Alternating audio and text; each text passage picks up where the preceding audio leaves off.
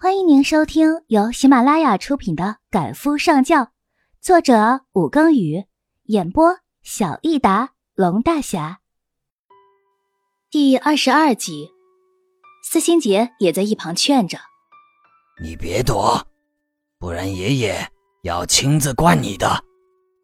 小小年纪，别落下一身病才好啊！”冯景一震，偷眼去看司心杰。见他面色如常，没有异样，才放下心来。可他始终不认为这件事情能够瞒得过老爷子的法眼，只能拖一日是一日了。只好乖乖的捏了鼻子去喝药。喝完之后，张妈拿了桃角酥来给他吃。还是少爷想得周到，怕你太苦，连这个都准备了许多啊。冯锦又是一愣，没想到连这个都是他准备的。他一直还以为是张妈准备的。是啊，小叔叔对我最好了。司心杰佯装生气：“你是说爷爷对你不好了？”啊？冯景伸出一根指头摇了摇，佯装开心：“不不不，世界上没有最好，只有更好。爷爷就是那个更好的。”司心杰被他逗笑了。哈哈哈哈哈！过两天公司举办年会，到时候你陪爷爷参加啊。经历过上次圣诞晚会的事情，冯景到现在还有些心有余悸，为难道：“一定要去吗？”他不喜欢那种场合。必须得去，也是时候让大家认识你一下了。冯景样样不乐的点点头。抱了巴顿上沙发，逗他道：“爷爷是奴隶主，我没有人生自由了。不想做奴隶的人想反抗了。”然后偷眼看司心杰，老爷子正饶有兴趣的看他逗狗，仿佛没有听到他的话一般的。冯景泄气了：“好啦好啦，我去就是了。”司心杰点点头：“上次。”是小南的秘书陪你去选的衣服吧？这次还让他陪你去选礼服。冯景的声音拉得老长。哦，司心杰宠溺的摇摇头。你这丫头啊！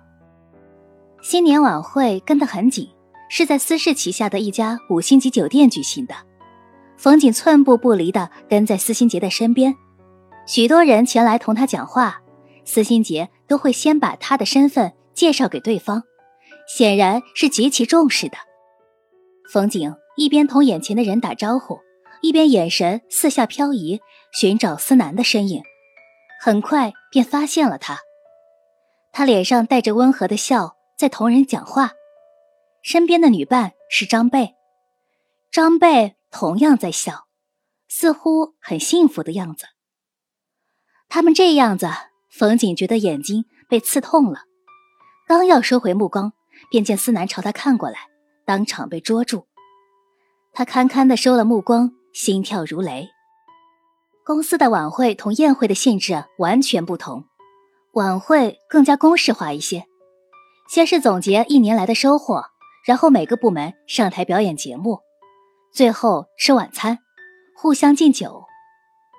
冯景本身是学表演的，所以看台上又是唱歌又是跳舞的，心情也好了许多。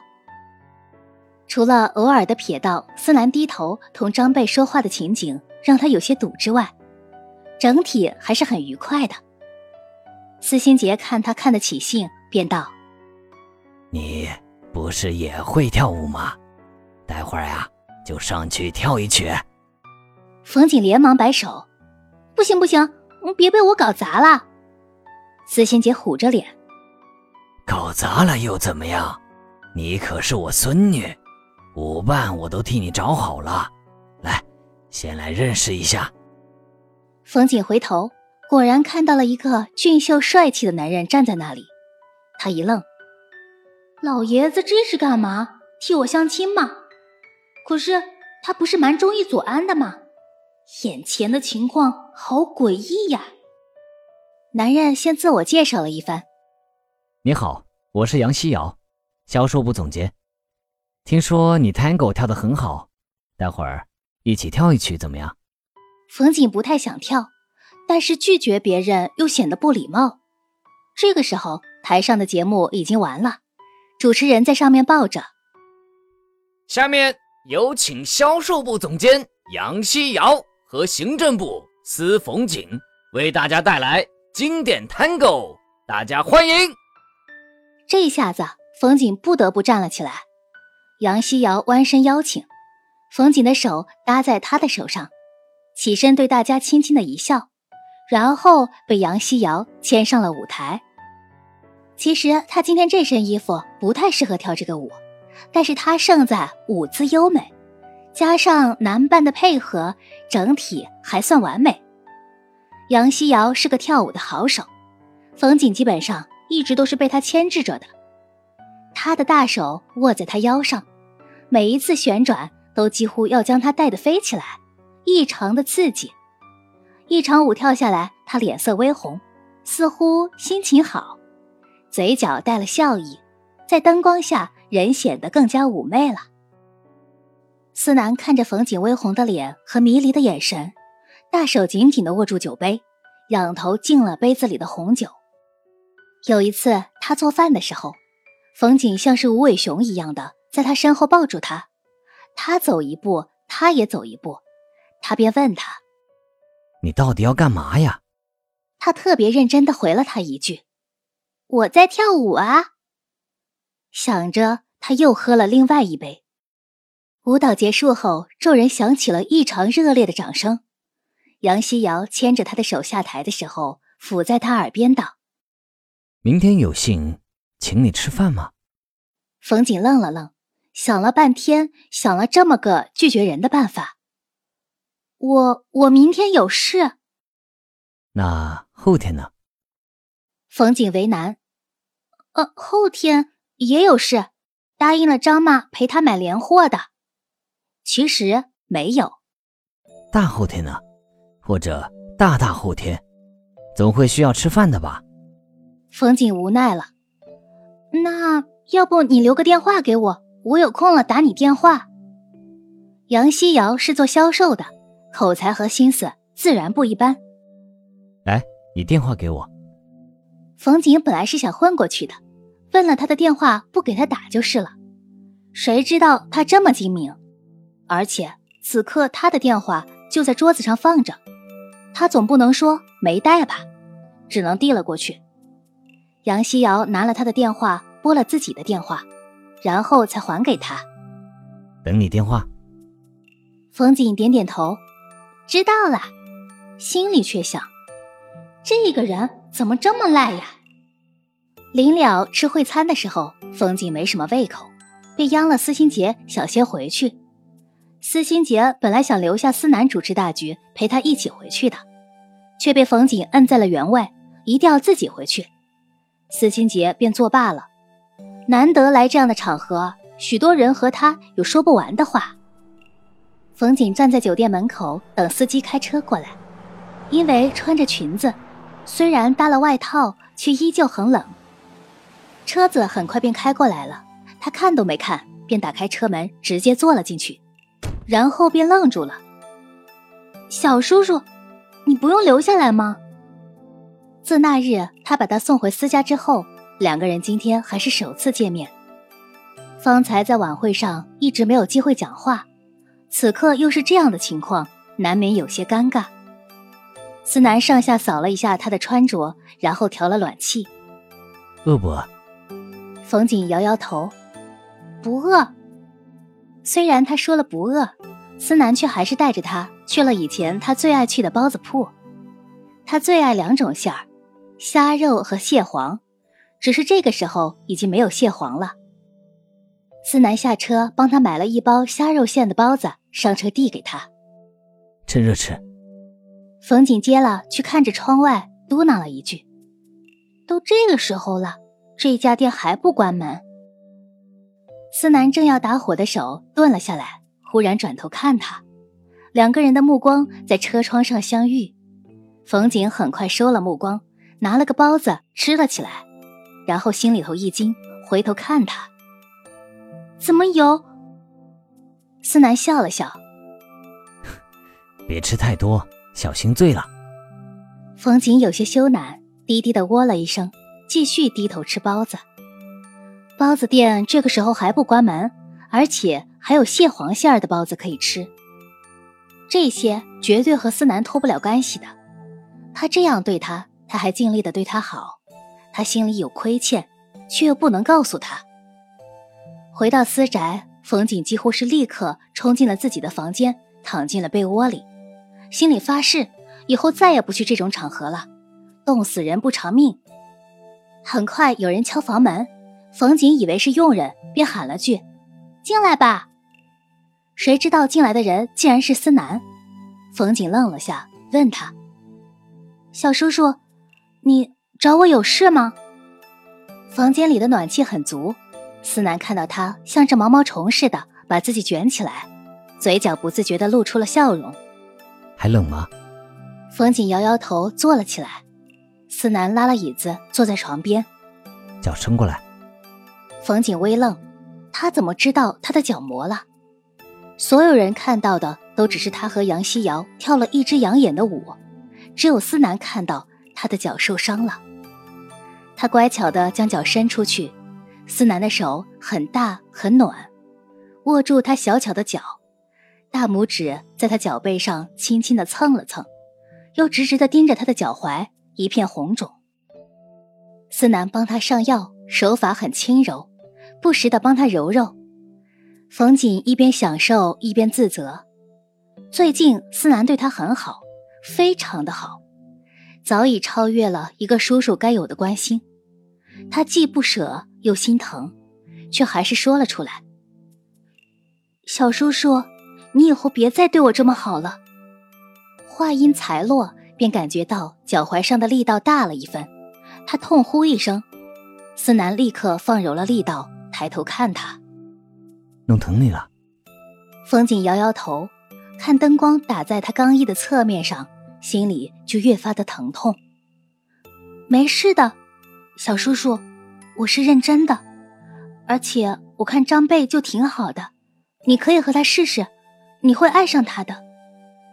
思南一直到帮他上完药都没有说话，把他的脚小心的放在床上，又拿了被子帮他盖上，才道。